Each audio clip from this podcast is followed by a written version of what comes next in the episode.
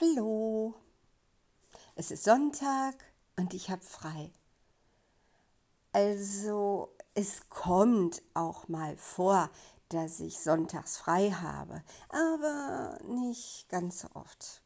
Normalerweise sieht eine Eva zu, dass sie immer so mit irgendwelchen Programmpunkten zugeknallt ist, dass sie vor 18, 19 Uhr keine Freizeit hat. Warum? Ja, weil Freizeit ne, ist ja nett. Kann ich mich erholen, ne?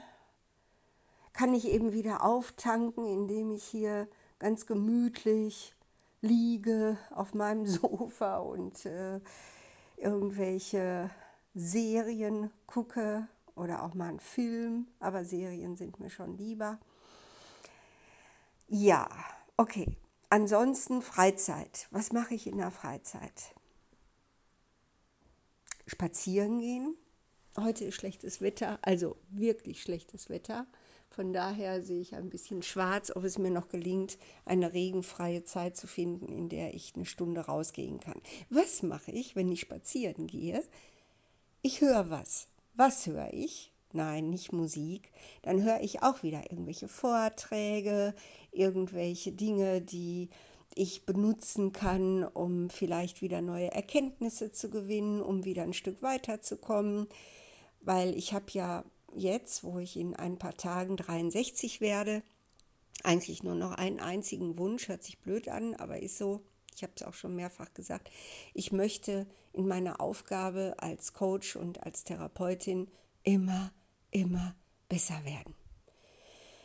Vielleicht ändert sich das ja in ein paar Jahren. Vielleicht ist es so, dass mir das dann langweilig wird oder dass ich dann eben irgendwie mit den vielen, vielen Schicksalen, mit denen ich ja auch konfrontiert werde, die ich kennenlernen darf, dass ich da irgendwann so eine Sättigkeit bekomme und äh, nicht mehr diese Leidenschaft in mir fühle, die ich zurzeit auf jeden Fall total habe. Also es geht nicht sofort direkt am Anfang, aber es kommt immer in meinen Coachings dieser Punkt, wo ich ja so eine Begeisterung für den Menschen, mit dem ich da zusammenarbeiten darf, entwickle.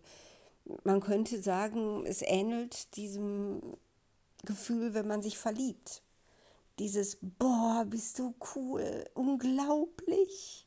Du lebst, sowas wie du lebst. Mein Gott, du bist so genial. Ich kann es kaum fassen, dass es dich wirklich gibt. Ja, und äh, ich habe mit meiner ursprünglich schon vorhandenen, schon als Kleinkind vorhandenen Energie, mich ständig verlieben zu können, die ist immer noch nicht weg, die ist immer noch wirklich da, nur jetzt auf einem anderen Feld. Ich bin ja nicht mehr auf der Suche nach Mr. Right, also wirklich nicht, sondern ja, ich, ich kann einfach Menschen, mit denen ich dann tiefere Begegnungen haben darf, die kann ich dann auch wirklich auf dieser Ebene wahrnehmen und nur sehr selten gelingt mir das nicht. Und wenn es mir nicht gelingt, wenn ich dann einen Coach hier habe, wo dieser, dieser Funken nicht überspringt, dann ist das Ganze alleine mein Problem. Und das heißt, dafür habe ich ja jetzt auch schon einen ziemlich großen Werkzeugkasten. Also was mich selbst anbetrifft, habe ich wirklich einen ziemlich großen Werkzeugkasten, wie ich mir auf die Spur kommen kann und wie ich solche Barrikaden und Hindernisse auflösen kann. Ne, wenn ich jemanden nicht lieben kann, dann liegt das einfach daran, dass er irgendwas antriggert, was ich in mir selbst nicht lieben kann. Zum Beispiel ähm, kann ich ganz schlecht äh, annehmen, wenn jemand anderen die Schuld gibt. Bei mir persönlich ist es ja so, dass mein schlechtes Gewissen ist ja mein treuester und bester Butler. Was ist ein Butler? Hm? Ein Butler ist jemand, der dafür sorgt, dass man all das hat, was man braucht. Er ist keine Putzfrau, er ist kein Koch, er ist eben wirklich einfach der, der anreicht. Das, was man braucht, anreicht. Wunder, wunderschön. In Batman, der Butler, der ist für mich da immer so ein bisschen so, ja, einfach so der Prototyp dafür. Und mein schlechtes Gewissen ist mein treuester, mein eigentlicher Butler. Ich bin schuld.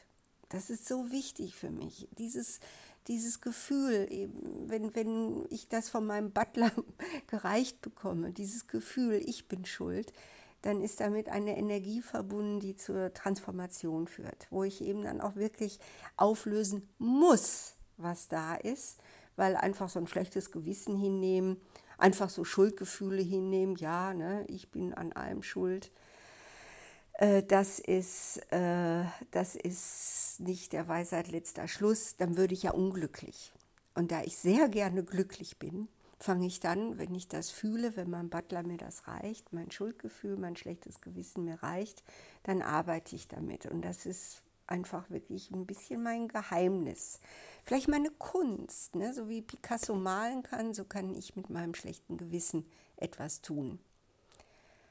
Wenn jetzt aber ich mit jemandem im Coaching bin, der allen anderen die Schuld gibt, oder muss ja nicht alle gleich sein, aber irgendwie der Mutter, dem Vater, nein, das tut eigentlich keiner. Ich habe bis jetzt echt noch keinen in meinem Coaching gehabt. Ja, doch, hatte ich auch schon.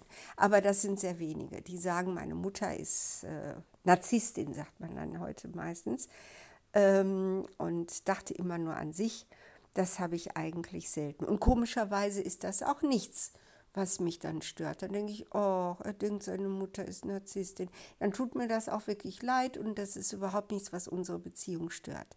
Was ein Problem ist, was mich antriggert, ist, wenn jemand so das Schicksal als, als Täter benennt und sich selbst eben als Opfer in diesem kriegsähnlichen äußeren Umständen. Das triggert mich. Oh, oh, oh. Verrückt, oder? Aber das kann ich so überhaupt nicht hinnehmen. Das ist für mich so schwierig, das zu akzeptieren, weil ich dann immer denke, hey, wir sind doch Gestalter unseres Lebens.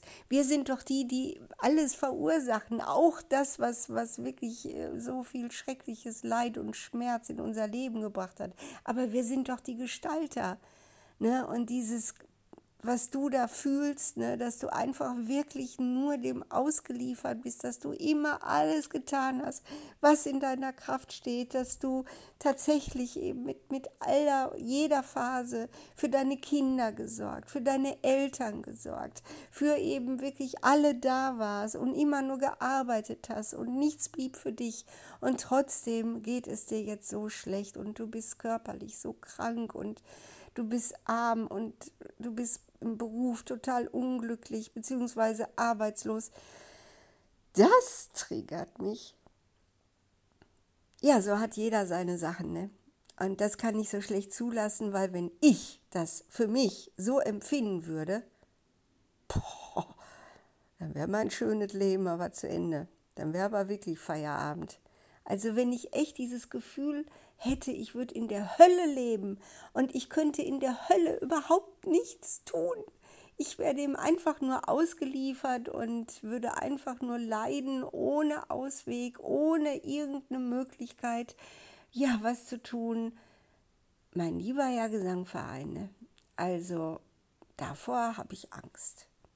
Naja, aber dann kommt ja wieder mein treuester Butler, mein schlechtes Gewissen und reicht mir dann auf einem kleinen Tablett die Botschaft, du bist schuld, du bist verantwortlich. Habe ein schlechtes Gewissen. Und zack, kann ich wieder handeln. Denn mit meinem schlechten Gewissen habe ich auch die Kraft zu sagen, wie gemein ist das von dir, diesem Menschen, der sich wirklich da in so einer Art Hölle befindet, der wirklich eben immer alles getan hat, für die Kinder gesorgt, für die Eltern gesorgt, schon als Kind wichtige Aufgaben übernommen hat. Und du bist so herzlos, dass du jetzt da ihm deine Liebe verweigerst. Du, jetzt musst du aber mal wirklich ein schlechtes Gewissen haben und jetzt löst das mal bitte, bitte auf und komm eine Schicht, Schicht tiefer und komm an dieses Gefühl dran, dass du diesen Menschen von Herzen liebst. Und dann fällt mir auch was ein, wie ich da hinkomme. Das könnt ihr mir aber glauben, wirklich.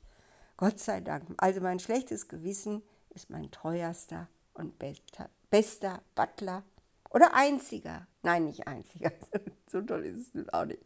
Also ich möchte, nenne ich ihn mal jetzt, James. James, ich danke dir.